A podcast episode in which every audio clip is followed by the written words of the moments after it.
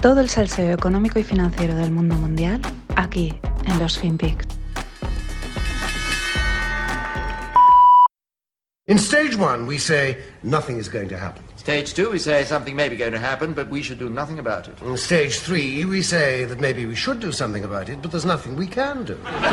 Stage four, we say maybe there was something we could have done, but it's too late now.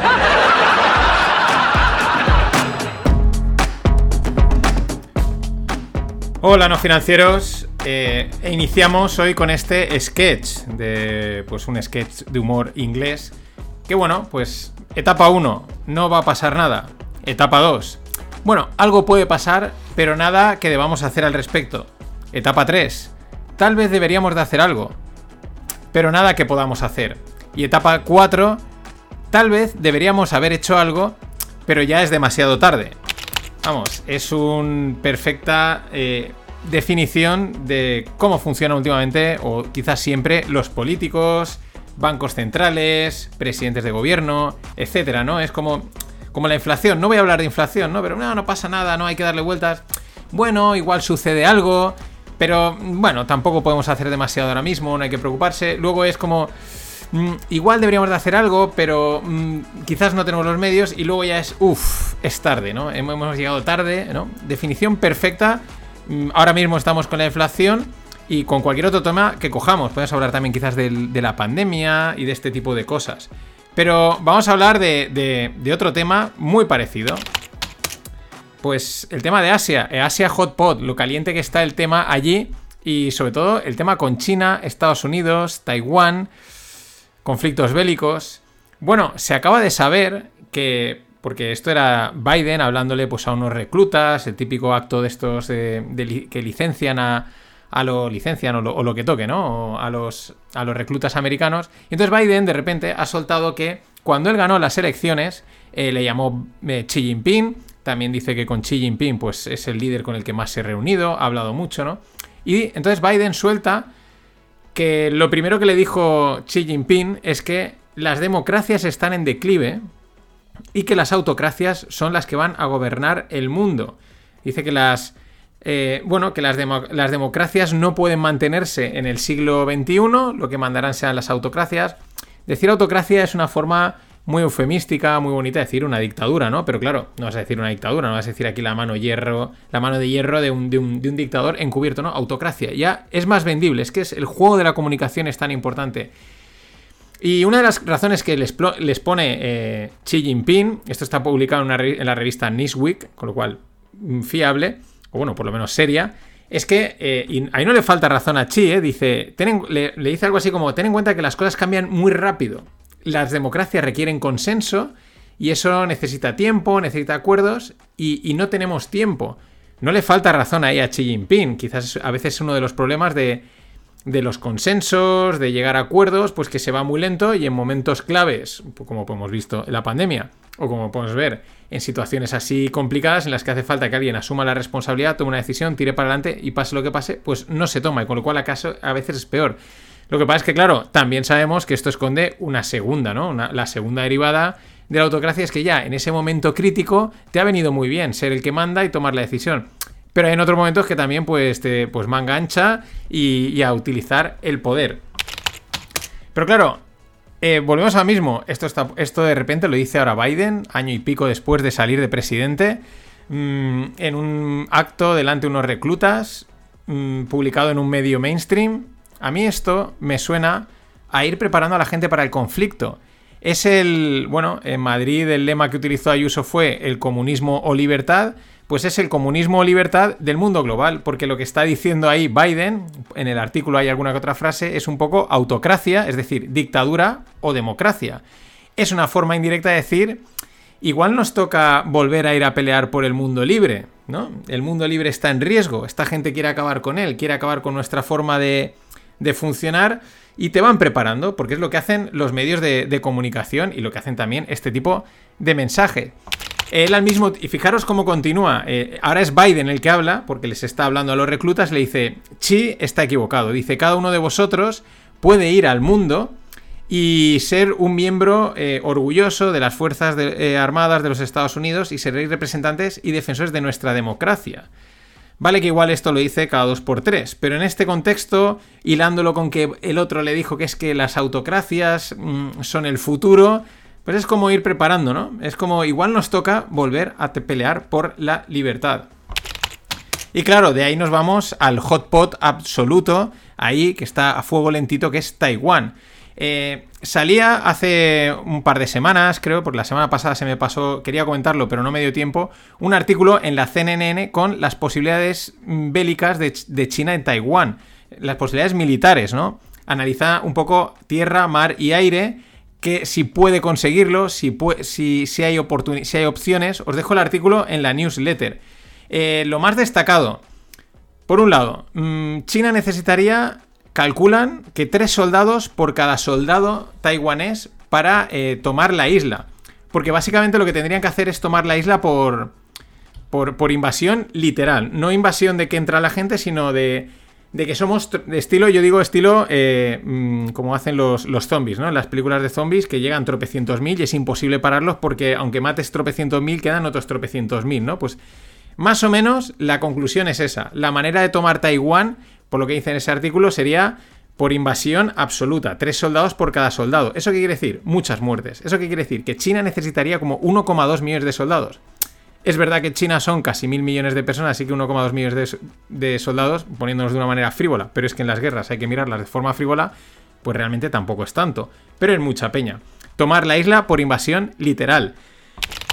Eso digamos en cuanto a la parte de, entrar en la isla, pero antes hay que llegar, ¿no? Hay que cruzar los 180 kilómetros de mar que separan China de Taiwán en barco, lo cual eso, bueno, por mar, por aire es otra historia, pero por barco pues es más lento, es más previsible. Y ahí es donde entraría el sistema de misiles americano desplegado en Taiwán, que por lo que dicen es un sistema bastante barato, pero claro, al tener 180 kilómetros de un mar que tampoco es que sea muy tranquilo por delante, pues mm, como cazar patitos, así lo dicen, como ir a la feria a, ver si acierto, ¿no? Con lo cual, eh, se espera de hacerse así, pues que, vamos, reventarían tropecientos mil barcos chinos, aunque al final llegasen, ¿no? Y, y, lo mismo, moriría muchísima gente.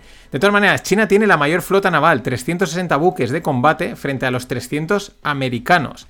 Además, habría que añadir, según dicen, cientos de miles de barcos civiles chinos que se unirían, ¿no? En plan, eh, pues bueno, por, el, por China lo que haga falta, estilo Dunkerque, pero, pero en plan ataque, ¿no?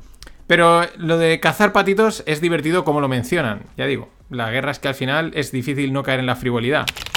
Otro detalle importante que mencionan, China no tiene experiencia en combate, los americanos sí, claro, los americanos están constantemente pegando zambombazos y metiéndose en operaciones especiales por todo el mundo y si algo saben, su ejército es combatir, están constantemente si lo pensamos así, eh, preparándose para la guerra. Y eso es un factor a tener muy en cuenta. También es verdad que por la orografía de Taiwán, por cómo está configurado, pues podría ser una especie de Vietnam. No, ya digo, si miráis cómo es, mitad isla es montañosa, complicada y la otra mitad es más plana. Eso sería una ratonera probablemente. Y ya digo, primero hay que llegar allí, desembarcar y tal. El tema de la supremacía aérea, pues ahí sería el combate quizás interesante, ¿no? ¿Qué pasaría? Eh, a ver, el que dominase probablemente el aire es el que conseguiría dominar eh, la zona.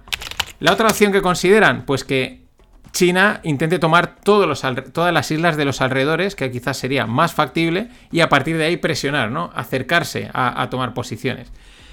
Pero también hay dudas, ya lo, han dicho más de uno, de que Estados Unidos finalmente entrase a la defensa. Ellos han dicho que van a entrar a defender, pero hay bastantes dudas. De hecho, un general americano dijo que ellos no pueden tener ahora mismo dos frentes marítimos abiertos, o algo así dijo, ¿no? Que, que era, no les era viable, ¿no? Tener mm, peleando en un lado y peleando en otro. no es un frente marítimo, pero tenemos el, frente de Ucrania, ¿no? Es decir, no es fácil atacar Taiwán por las condiciones que tiene, pero es que tampoco es fácil acudir a defenderla. Y eso es lo que quizás Estados Unidos sopesaría, si al final entrar, no, tal, etc. Mm. Pero bueno, dejando a un lado, tenéis el artículo en la newsletter, si queréis ver más datos de militares, de China, de Estados Unidos, etc. A mí, ¿qué es lo que me llama la atención? Que es un artículo de la CNN. Y más allá de los datos, de las posibilidades, sabiendo que los medios en los últimos tiempos son directamente un altavoz, un preparador psicológico de la población, eso es lo que a mí me alerta. Que un medio mainstream publique un artículo mm, considerando, aunque parezca de anecdótico, ¿no? De fe a los patitos, pero al final están hablando de ello, al final están preparando a la gente de, oye, esto podría pasar, hace que la gente piense, uy, y se atacan por aquí, se atacan por ahí, con lo cual empiezas a normalizar un posible escenario bélico. Eh, ¿Para qué? Pues para que luego no nos pille por sorpresa. Un poquito también lo que ya ha hecho quizás Biden en, esa licenciatura de reclutas, ¿no? Ir soltando que es que estos quieren imponer un modelo que no va con nosotros, ¿no? Y de alguna manera poco a poco la gente se va preparando. Eh, Beijing va más directo. el día, hace unos días decía que ellos no van a hesitar, perdón, en inglés, dudar, no van a dudar de empezar una guerra sobre Taiwán. Así, tal cual lo decía el, eh, pues, de las fuentes oficiales, que me lío.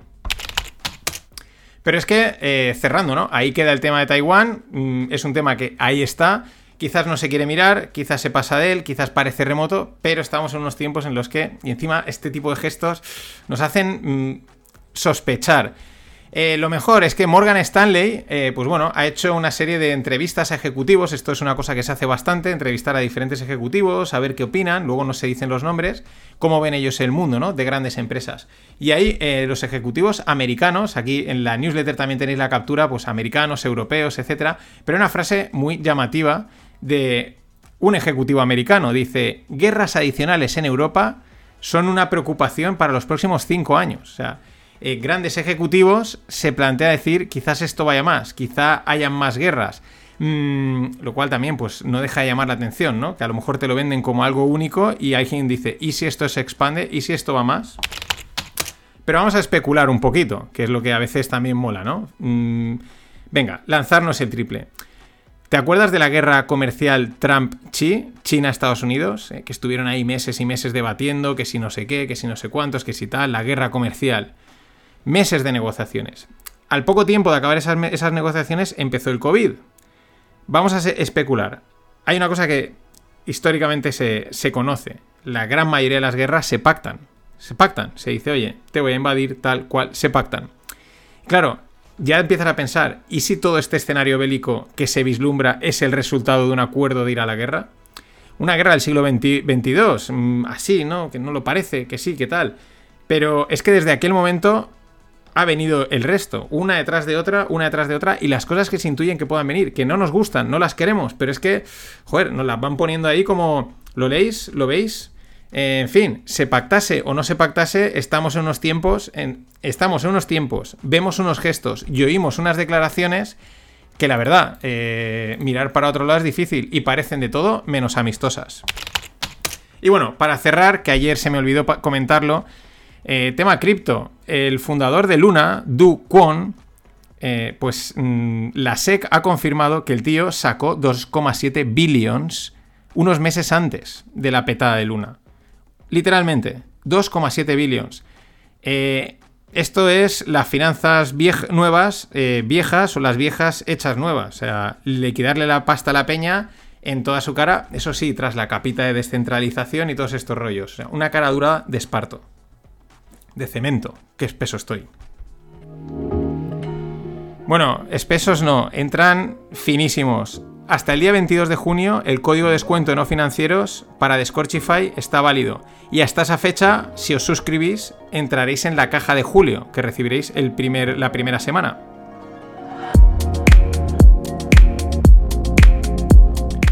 El otro día me dijo Luis que si os suscribíais un poquito más, más tarde también la recibís, como ha pasado en este junio.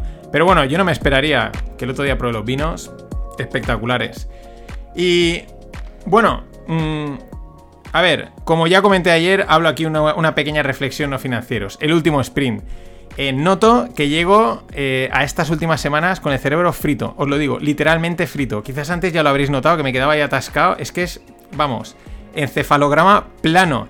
Mm, ya últimamente me, me cuesta, porque antes coges, pillas eh, Twitter, tal, guardas noticias y enseguida ves y dices, vale, está con esta, está con esto, pum, pum, pum, monto esto, escribo esto, comento esto otro, pam, pam, pam, pam, y tengo montado los finpics. Ya las últimas semanas me estaba costando, era como, buf, buf, buf. Claro, eh, tampoco, esto ya es, es la tercera temporada y suele pasar. Llegas al final ya... Mm, después de procesar tanta información, un poquito seco. Y además, pues hay que añadir otras historias fuera de no financieros y, un poquito de colapso. tranquilos que los FinPix siguen, que os estaréis asustando. A ver, eh, lo digo por qué, porque escribir ha sido el reto de este año, pero es que escribir es una tarea que os recomiendo, es un ejercicio que os recomiendo, pero desgasta un huevo, incluso cuando no eres un gran escritor como es mi caso. Hay que pensar, hay que ordenar, estructurar las ideas, buscar expresiones. La verdad, desgasta, ¿no? Y más en el tema a diario. Así que es, de aquí a final de temporada, que acabará la última semana de junio, más el bonus de la primera de julio, pues la newsletter va a ir en modo lite. Es decir, el día que me fluya la redactaré y el que no, pues simplemente pondré, pues como he hecho estos dos últimos días, los enlaces a las noticias que he comentado y quizás alguna reflexión. Es decir, modo lite y modo los principios de los FinPix que muchos recordaréis. Por lo tanto, los podcasts Tendrá la misma duración de aquí a final de temporada, misma temática, mismo rollo, solo que la locución, pues como la de hoy, menos guionizada. Cojo cuatro ideas y ya las comento, las hilo yo sobre la marcha en vez de tenerla ya prácticamente redactado. Es la única manera de, no acabar de fundir las pocas neuronas que me quedan. Y el calor también afecta, claro. Eh, tampoco va a venir mal para probar unos días un formato así más improv que dicen los cómicos de stand-up, ¿no? Más, bueno, vamos a ir viendo qué sale y también al final eh, coges ideas o, nuevos enfoques o este tipo de cositas. De todas maneras, estamos a 10 suscriptores de la newsletter para el sorteo de la camiseta, que va a ser solo para los suscriptores, así que 10 más y se lanza, animaros. Y por último, atención, tambores, last but not least, 30 de junio, fiesta, encuentro, quedada, no financieros, fin de temporada. Sí, sí, el 30 de junio. Eh, mm, de momento, una quedada, tal, a tomar algo, tal. Va a ser en Valencia, será tarde-noche. El sitio está por determinar. Pero vamos, es jueves, así que mm, los que estáis fuera, pues ya tenéis una excusa para pasar un fin de por aquí. Ya sabéis, playa, arroz y calatrava. Y si venís de fuera me podéis escribir, os aconsejo, lo organizamos un poquito más. Greg seguro que enseguida dice vamos a montar una comida, no sé qué, tal. Pero en principio será tarde-noche, mm, tarde-noche cena, en fin, algo así, nada muy programado, pero a la marcha. Eh, así que guardároslo, 30 de junio, sobre todo los de Valencia y alrededores. Y si queréis venir de fuera, encantados. Mañana pasado publicaré el evento para que podáis registraros y así pueda hacer una estimación de gente y bueno, pues tantear un poco por dónde van los tiros. Y al final, Madrid, Barcelona y otros sitios, pues lo que hemos decidido, para que tampoco ir estresados, porque al final es un estrés moverse y todo, eh, oye, cuando al final dura lo largo del año nos movamos, aprovecharemos para montar un evento, Greg y yo, pues en Madrid, en Barcelona, en el norte o donde sea, porque ahora nos ha pillado el toro, pero es que el tiempo vuela. Recordad, 30 de junio, anotadlo. Mm, es un, va a ser un buen fin de. Nada más, hasta mañana.